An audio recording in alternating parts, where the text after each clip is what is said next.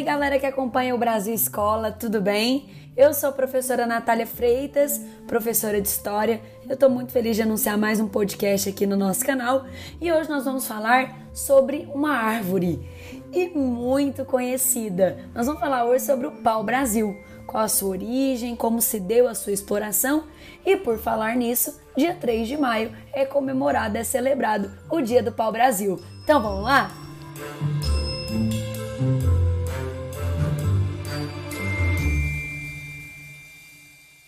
Bom, gente, o pau-brasil é também conhecido como pau de Pernambuco.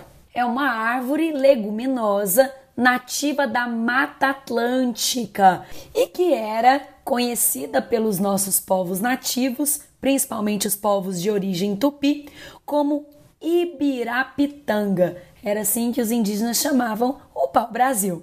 Ibirapitanga, gente, Ibirá significa pau e pitanga significa vermelho. E já que a gente está falando em pau vermelho, em pau Brasil, em Ibirapitanga, né, seja lá qual for a nomenclatura que você vai preferir utilizar, esse termo Brasil, gente, ele vem de cor de brasa. Porque o cerne do pau Brasil, ele tem uma cor muito avermelhada, é um vermelho muito intenso, que algumas pessoas inclusive chamam de carmim. E essa tinta vermelha presente no cerne do pau-brasil, ela foi utilizada para tintura, tintura de tecidos, tá? E é claro que a madeira também ela foi utilizada para diversas outras produções, inclusive produções de objetos, de mesas e cadeiras. Mas a utilização do pau-brasil ficou muito conhecida justamente por, por conta dessa tinta vermelha. Então, Brasil vem de cor de brasa, tá, gente? Igual Ibirapitanga, né? Ibirá, pau, pitanga, vermelho. Professora, você explicou o termo Brasil, você explicou o termo Ibirapitanga, mas por que pau de Pernambuco? Gente, algumas pessoas chamam de pau de Pernambuco porque foi onde se iniciou a exploração do pau-brasil durante o período colonial, né? Destacando inclusive o, o, o comerciante explorador de pau-brasil, Fernão de Noronha, também chamado de Fernando de Noronha. Não é à toa, né, que nós temos uma linda, uma linda região turística no Nordeste do Brasil, em Pernambuco, que leva o nome de Fernando de Noronha, fazendo referência a esse mercador, a esse explorador, a esse vendedor de pau-brasil. Não sei se vocês já tiveram a oportunidade de ver um pau-brasil pessoalmente, mas é uma árvore que pode alcançar até 15 metros, viu, gente? Ela tem galhos e alguns galhos apresentam espinhos. Ah, e ela também, né, gente, tem uma, uma flor muito bonita, num tom amarelo e uma parte avermelhada. Outra informação importante, inclusive isso é sempre nos questionado, né? Se o europeu já conhecia essa madeira. Tudo indica que sim.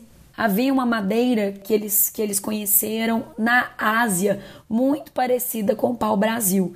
Tá? Inclusive dessa madeira, eles, dessa árvore, perdão, eles tiravam um corante e aproveitavam a madeira, né, para construir objetos, enfim. Então tudo indica que sim, os europeus já conheciam uma, uma madeira muito parecida com a madeira que foi encontrada aqui. Tanto é, gente, que o pau-brasil já começou a ser explorado logo no início da colonização, logo nos anos in iniciais da chegada dos portugueses. Tá? Então, logo eles já reconheceram também a presença, a forte presença dessa madeira na nossa Mata Atlântica e no nosso litoral. E é justamente por isso que o pau-brasil acabou, né, sendo aí visto como uma mercadoria em potencial para ser revendido na Europa. Um dos maiores exploradores, já comentei, né, foi o Fernão de Noronha. O Fernando de Noronha, ou Fernão de Noronha, ele ganha o direito de explorar o pau-brasil, tá, gente? Ele não nasceu no Brasil, ele era português. E ele vai receber como capitania a Ilha de São João. A Ilha de São João, gente, é hoje Fernando de Noronha, localizada em Pernambuco, no Nordeste. Então ele vai ser um dos primeiros aí a adquirir o direito de explorar. E essa exploração do pau-brasil, que era feita pelos portugueses, gente, essa exploração ela foi acompanhada uh, de feitorias, construção de feitorias, tá? Feitorias eram pontos de apoio, postos comerciais que foram construídos no litoral do Brasil, Tá? Então, as principais feitorias que foram construídas nessa época foram na cidade de Cabo Frio, no Rio de Janeiro, Porto Seguro, na Bahia e Garaçu, em Pernambuco. Então, essas feitorias eram basicamente locais nos quais os portugueses armazenavam toda essa madeira extraída antes dela ir para a Europa. E essas feitorias eram cercadas por uma paliçada de madeira que resguardava né, ataques de grupos indígenas que eram hostis, ataques estrangeiros, ataques de piratas. Ah, e, e por falar em ataque de piratas, você tá aí achando, né, que foram só os portugueses que exploraram o pau-brasil. Foi não, gente. Os franceses conseguiram explorar pau-brasil. Os franceses chegaram a invadir alguns pontos do litoral brasileiro, inclusive onde hoje está o Rio de Janeiro, e lá eles conseguiram explorar o pau-brasil. Tá? Então, essa exploração, apesar do governo português ter tentado controlar, os invasores, inclusive franceses, vão conseguir explorar parte desse pau-brasil.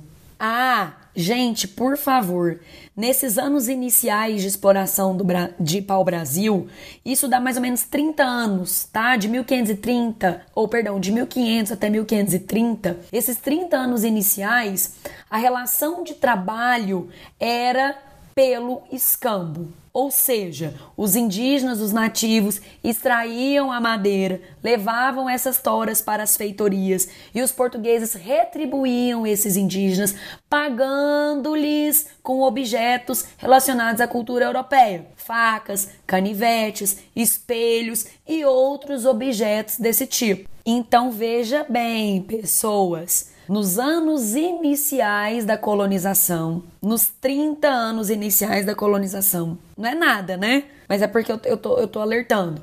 Nos 30 anos iniciais da colonização, a gente não pode falar ainda em escravidão. A escravidão, ela começa a aparecer no Brasil a partir de 1528, 1530. Então, esse iníciozinho, a exploração do pau-brasil, ela vai se dar pelo escambo.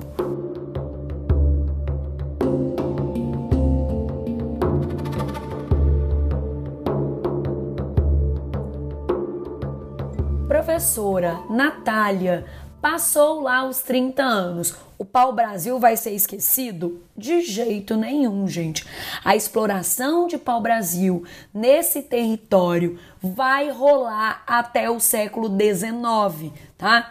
A gente fala muito do pau-brasil nos 30 anos iniciais da colonização, mas você tem que lembrar que a gente fala muito desse início porque foi o primeiro processo de exploração.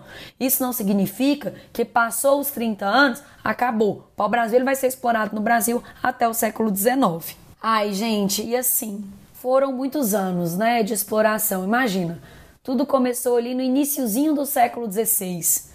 Então, século XVI, XVII, XVIII e XIX, nossa, foram muitos anos.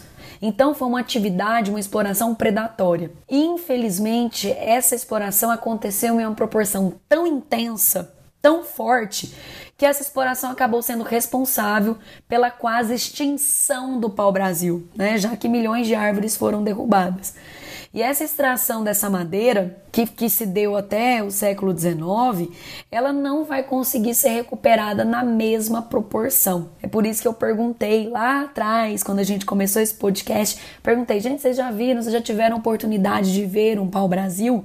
Se você nunca viu um pau-brasil pessoalmente, gente, dá um Google aí, Dá uma pesquisada aí para você ter noção de como é a madeira, qual é a altura da árvore, como é a flor e ver se você consegue também achar uma imagem do cerne, né? Ou seja, do meio do pau-brasil. Vocês vão ver a intensidade, o vermelho. Bom, gente, eu gosto muito de falar, né, sobre, sobre a história do pau-brasil, né? Porque o nome do país que a gente vive vem de Brasil, né? De cor de brasa, que faz referência a essa quantidade de pau-brasil que os portugueses encontraram na nossa, no nosso litoral, né? Na nossa Mata Atlântica.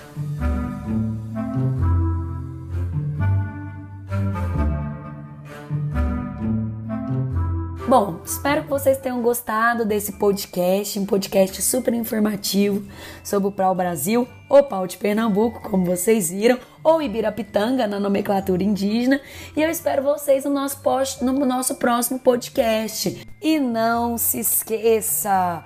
Vai seguir nossas plataformas, criatura! Estamos esperando por vocês com muito conteúdo de qualidade, tá bom? Beijo e até a próxima!